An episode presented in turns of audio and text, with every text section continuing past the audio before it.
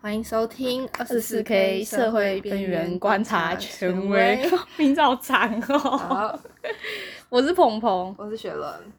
好，我们今天来聊聊，因为鹏鹏很常去，很常在做一些跟猫相关的事物，所以我们来聊聊他中途小猫的辛酸血泪。也也没有到很长啦，是说讲血这个字真的是很难念诶，血泪，血泪一定要用血，不能讲血。血泪。血谁会讲血啊？好了，好好，对啊随意随意。啊，反正就是大概聊聊你中途的历史，我中途的历史，就你大概中途多久？呃，我想一下，大概还是从你要哎、你要先解释一下什么叫中途，会不会有人听不懂？中途就是，嗯，就是现在路边有一只流浪猫，或是路边有一只流浪狗，或是有人不想要养了，然后希希望把它找，找帮它找到下一个主人，然后站这个在中间媒合那个过程就是中途。猫咪中介说，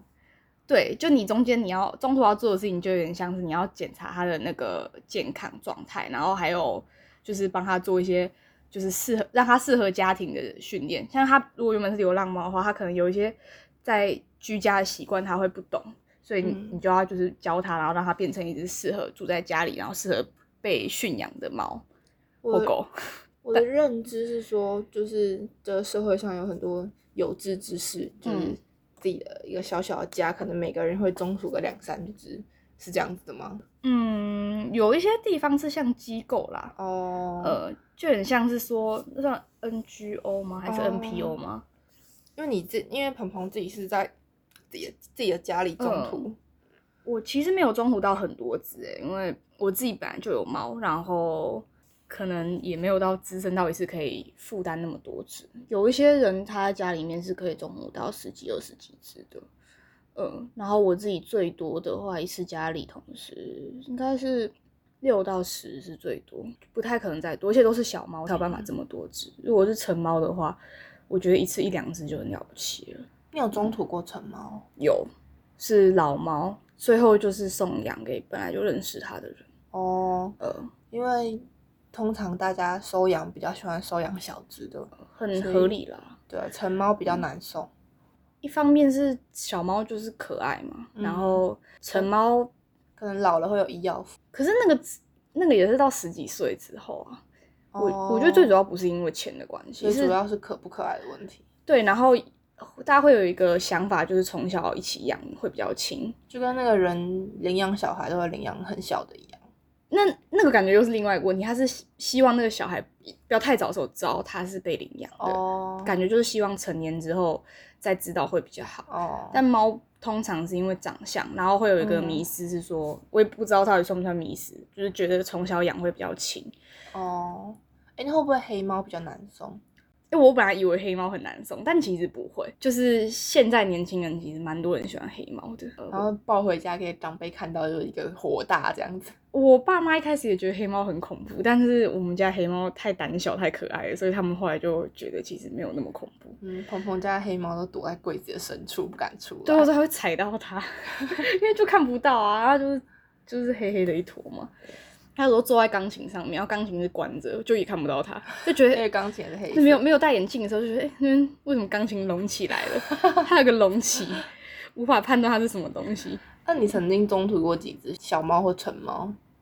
十五左右吧。你不是说一曾经对我那同时那一次是就是同时在家里面有那么多次，哦刚好重叠到的？对对，我就那个时哦候做了一阵，就觉得、哦、不行，我快死了，然后又休息了很久，这哦样你大概中途多久了？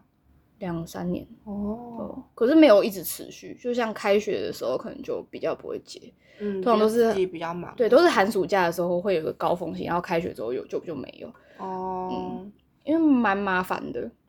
那什那猫嗯咪怎么样会联络到你这边？然后不是猫咪本人，就是它要透过什么样的嗯媒介会联络到你这边，然后问你可不可以中途它？对，很多人都以为我是自己在那边乱捡猫，但我从来没有在路上遇到过看起来会我捡得到的猫，就只有遇过那种就是跑很快的飞奔的猫，然后看起来完全不需要我的协助，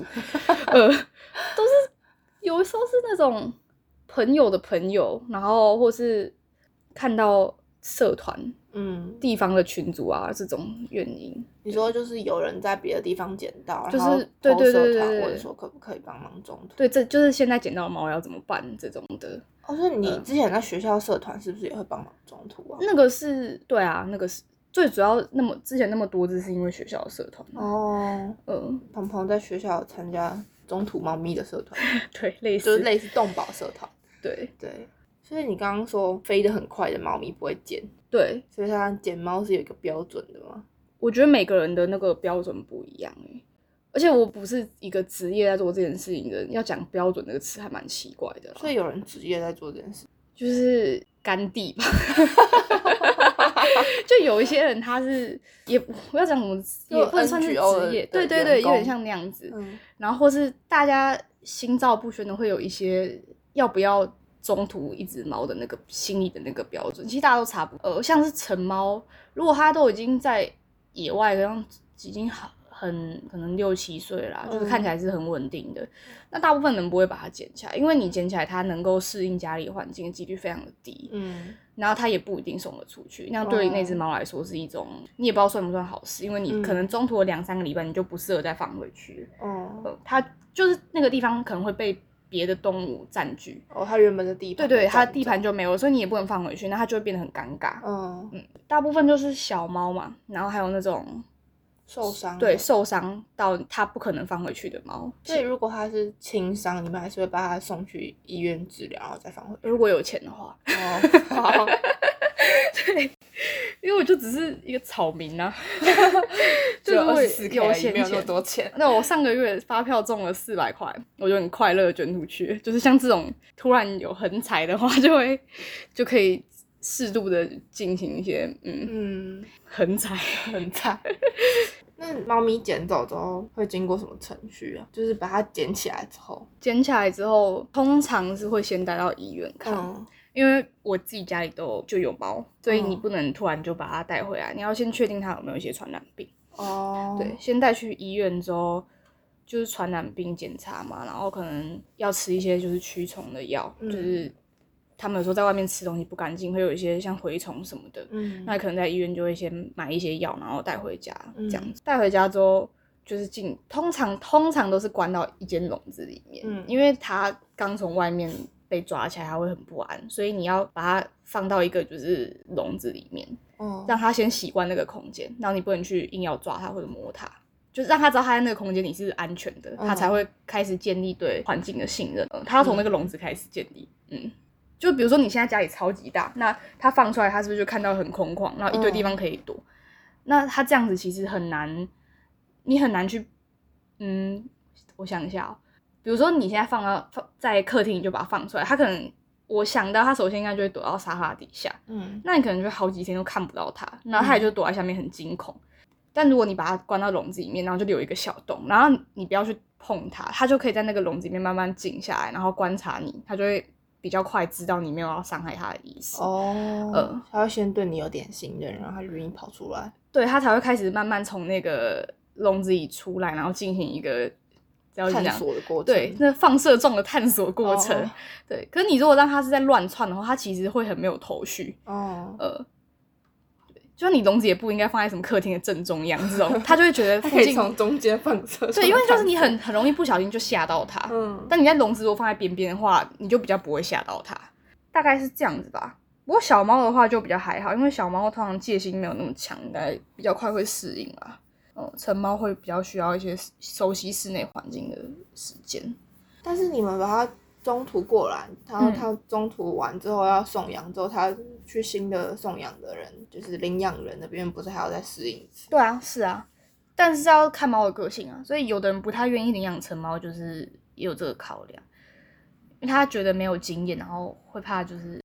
让那个猫的那个亲人的程度又下降这样。可是我记得你之前有说过，新手最好是养成猫，我觉得饲养成猫比较好啊，那成猫比较不会有问题。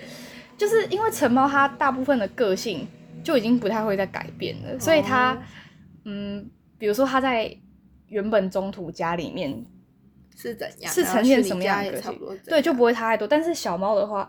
我觉得它有一些，就是可能它在长牙齿啊，或是它会就是第一次发情什么那些东西，反而对新手来说是你要一直去学习的。嗯呃，而且小猫真的活力比较旺盛，嗯，嗯，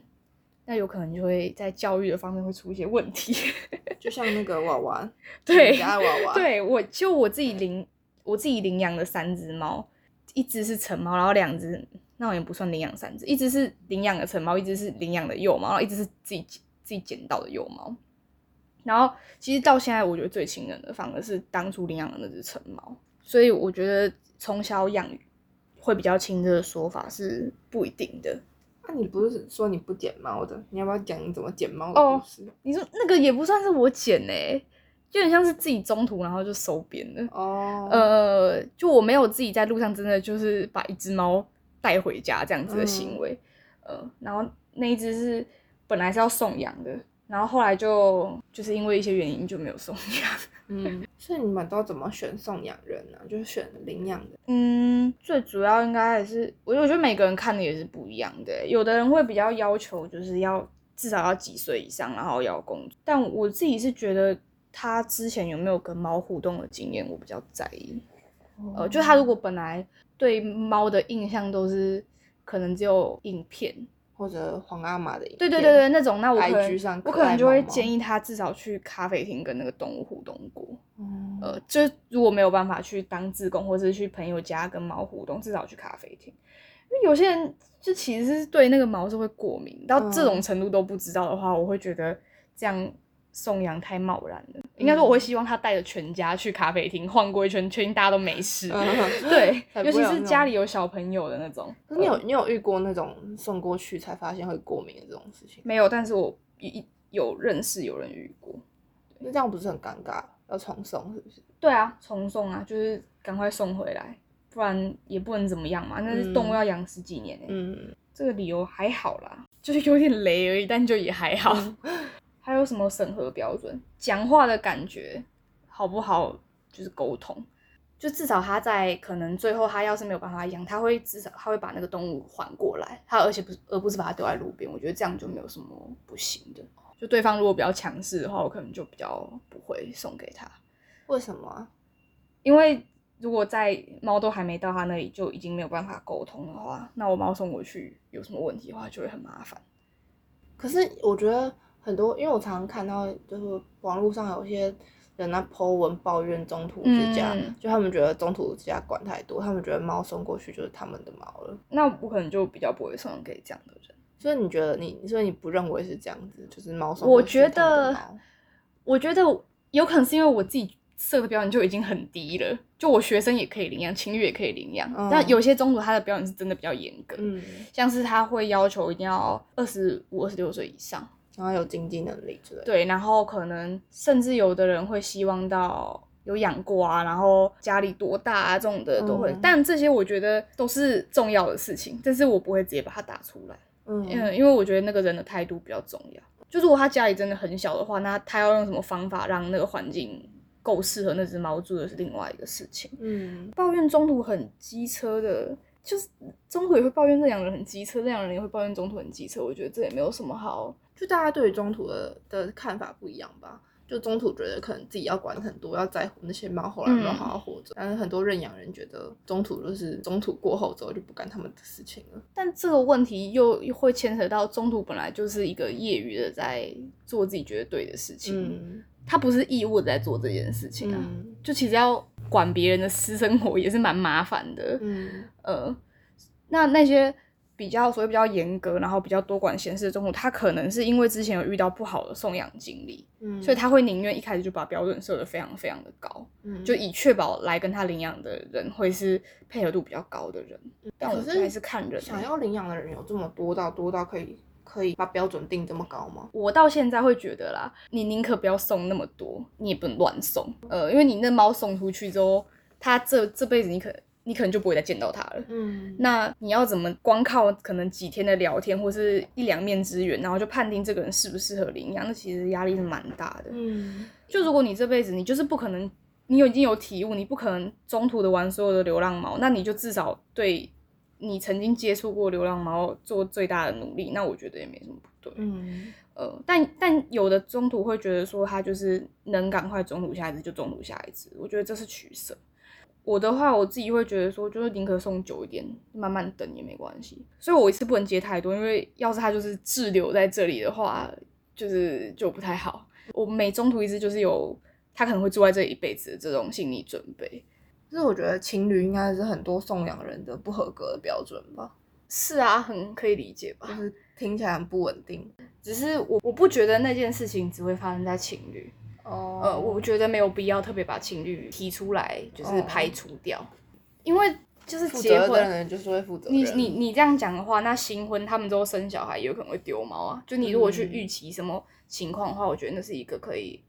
无限的延伸的，嗯因为有些情侣可能会把就是小动物当成他们还没结婚前的小孩，哦，就是一起照顾一个小生命的这样的想嗯法。我我是觉得这样想也没什么不可以啊，就是把他们当成彼此的小孩。可是就是一定要先协定好，到时候如果分开的话，那只猫它要有个就是所有人。哎、可是你不会担心就是感情好的时候的血就，所以他们我会要求他们一定要打晶片啊，晶片只能登记一个人的。虽然我这样讲可能会有些人觉得嗯会不会太宽松，我我我不觉得说真的有办法每一个人都在那个时刻想预测好自己未来十五年的生活是不是都不会有任何变动，只要有在你觉得你真的没有办法。继续养它，然后有好好沟通，跟帮它找下一个主人或者做处理的话，我觉得没有什么不对。你没有办法保证你明天或是过了好几年之后，你会不会刚好经济有困难，或是你生病了，或是嗯怎么样，反正就是有各种原因嘛。嗯要他他会他不排斥跟你讲话，嗯就是透露他的一些事情。呃，啊，那是你们中途跟跟大家常听到 TNR 有什么不一样？差蛮多的欸中中途是单纯是指一个。你把目前没有家的动物，然后打点好，然后安置好，然后再帮他找下一个试图给他一个家，对对，再帮他找到主人的这个过程叫做中途。但 TNR 是就是可能在一个社区里面，然后观察有几只猫，然后一一带它们去结扎，然后放回去的这个过程，就我觉得是差蛮多的。所以你们会挑什么样的动物要做 TNR，还是所有都要做？如果今天我我有钱有闲，然后有精力，然后我在一个社区里面的话，我看到一只就是可能已经在这边活了三四年的成的大猫，然后它又很凶，那我就一定是对它做 TNR，因为啊它不太可能进到人类的家庭里，嗯呃，所以就是让它不要再生小猫就好了。嗯但如果我今天看到的是一窝看起来猫妈妈不见了的小猫，那它就会比较有可能是往中途这个决定走。哦，就是嗯看他能不能自己活下去。如果能自己活下去，就是把它结扎放回去。也能不能自己活下去，这也是一个考量。然后有的人是，当然是会希望越多猫咪进到家里是越好啊。呃，但如果在时间有限跟空间有限的状态下，它会有个顺位在啦。嗯，呃，大概是这样。但是我觉得它的主旨都是希望在外面走动的猫越来越少。如果有一个地方可以非常安全，然后也没车，然后也不会有台风什么的，那那些猫就在那里就好了，我们不用去介入它。哦，呃，那我好奇一件事，狗狗也有这样的东西吗？有，只是台北比较少。就是中中途跟 TNR 都会做，对，都有，为什么台北会比较少？因为台北可以领养大狗的人比较少，而且台北其实路边的那种所谓的大型犬也比其他县市少，哦，就是环境的关系，他们没有办法像猫这样子。在那边乱窜。对，对对对，嗯所以我不太清楚台北以外的地方是怎样，可是我知道是有中途的，因为你让你想想看，在台北能够养养猫养狗的人，那些那些人家里要么就是自己要有房子嘛，要不然你就要特别去找可以养动物的房子。那养猫的又比养狗的好找非常的多，为什么啊？因为狗比较吵啊， 哦，原来如此。狗比较吵啊，而且狗的那个破我坏以力为是就是进宠，就是我以为房常常都只有会进有啦宠不会有只进狗。就是可以猫，但是不能狗这样子。呃，然后狗的破坏力比较强，然后又比较大声，而且会怕狗的人远比会怕猫的人多很多。嗯，狗的味道也比较重一点，就真是的台北怕狗不太容不太适合养狗，尤其是对租屋族来说。我每次都没有办法理解为什么路上有这么多狗，而且它们都很大只，就是那种土狗的 size。你是说在在正大吗？没有，我在那个港前那边。那边也有很多狗。对，就是可能因为那边有一些还没盖好的地吧。嗯，对，然后就我有一次骑车在港前路上面经过，然后旁边就有一大群狗，五六只，它们直接占据一整个车道。好恐怖。哦对呀、 超可怕的。嗯一经过，他们就开始狂吠，然后而且还追逐，就追着我，可能因为我在移动吧。就狗狗就是真的比较没有那么适合在都市养啦，嗯尤其是台湾的米克斯，大部分都体型偏大，就是重点是那么大只的狗，就是很少人会要领养啊。也是啦，嗯，就是花你要你想想看，我中途一只猫，呃，我那个一个房间可以可能可以中途三到五只猫，可是我嗯只能中途一只狗到两只狗吧。哦，那所以就是能够中途狗的那个空间就非常的少。大部分的狗狗的那种中途，很多都会是在郊区。那你有什么特别的中途的经验吗？中途的经验对吗？啊，我要想一下，我觉得我很 M， 怎么说？啊就是我我看到那种很凶的猫，我很享受那种很凶的猫咪，然后就是看它威吓我的样子，我觉得很可爱，因为它就看起来很废啊你，就说那种喜欢渣男想要征服渣男啊的感觉，可能喜是欢哦，凶的猫想要征服就是那凶的猫个，，因为我大部分中途都是小猫，那有些小猫它可能因为就是以前以前小时候遇到一些不好的经验，所以对人的戒心比较强，啊，对人就比较凶嘛，也会攻击啊、咬人什么的。然后每次看到它们就是那个小小的獠牙、小小的手掌，在那边手掌跟獠牙其实也不能干嘛。对啊，虚张声势。有了，我还是被咬咬到去破打那个针过啦，哦 就是肿起来，超级破自然伤风的那对种。对对对哦对，但就就会觉得好可爱哦，就是一只小一只小怪兽在对我发脾气， 超 M 的。然后最后开始可以摸到的时候，就觉得很有成就感，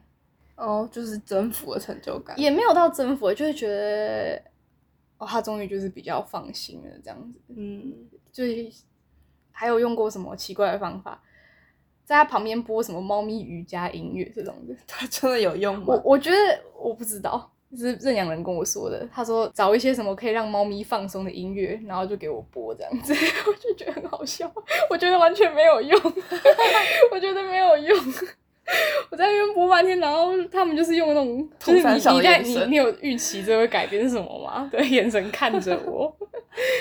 听起来很像是人听的舒眠音乐。我觉得，所以所以我觉得给人听的那个意义还是比较大。就猫咪喜欢听的声音是比较对人来说是比较高的，所以猫比较容易怕男生，哦，还有老人，家，他们会喜欢就是年轻女生的声音。难怪她这么怕你男朋友。 呃，那过于还有一低部分沉他他比较白目的关系， 常常恐吓猫咪那。我把你煮来吃什么的，三杯猫咪 喽。你真的是送养出去之后，你每一只都有在追踪吗？大概会追个半年左右，也不是要管它，但是就是看它一下还好吗，因为因为我会要求饲养人一定要结扎。那如果他可能呃送过去啊，他过一阵子可以结扎，会追至少追到他结扎完这样，哦那可能就会是半年左右的时了间。解，会遇到那种觉得中途很机车的，有可能是他想真的很想要某一只猫，嗯，然后那个中途刚好又是他设的那个一些认养的条件，他就不符合，所以他可能就会因为过于想要那一只猫，嗯，而导致他就是会不开心这样子。嗯但我觉得你就有像遇过是白目吗？遇过白目吗？就我你觉想得想看很白目的认养人，嗯，很白目的，我觉得其实还好诶、也有可能是因为我 PO 的那个文章或者触及到的人，本来就是会是比较接近的人来，都对是年纪跟你差不多的吗？ 对，也有就是叔叔跟阿姨的，但那种的就可能会是之前有养过动物的。哦其实，在沟通上还是会觉得年轻人比较好沟通，呃，因为平常用的东西也比较像，然后他们如果甚至可以创个什么粉砖的话，那就更好了。你会每天看他们哎、吗？会想那些动物好不好？我有有一次就是送养那个就是尖掉牙齿那一只，嗯，我送养出去，我还有超难过，我就一路在摩托上爆哭、哎，就就觉得啊、我的小孩嫁女儿， 对，而且回来你都看到那个空空的房间，会很失落，就在那边整理他之前的那个住处，会有嗯，种啊很失落的感觉。 还好我现在这边还是偶尔是旅馆，我就可以常常看到他，那他他上台还认得你吗？不可能认得啊，太久了。啊应该你不可能吧？ 还是他其实很对，我不知道啊。只是看他表现的太笨拙这样子。就是它比较，它是比较比较大咧咧的猫，所以看不太出它认不认。但我觉得不需要记得啦。我以前嗯会觉得啊，他们猫咪那样都不记得，好无情。现在就觉得说，啊、那它记得的话，以前发生一些不还不开心的事情也记，也是蛮难过的。你家三只猫，你它们出国几个月，他们回来就三个月，嗯，我觉得很乐色啊， 我超难过的、欸什么意思？鹏鹏之前出国，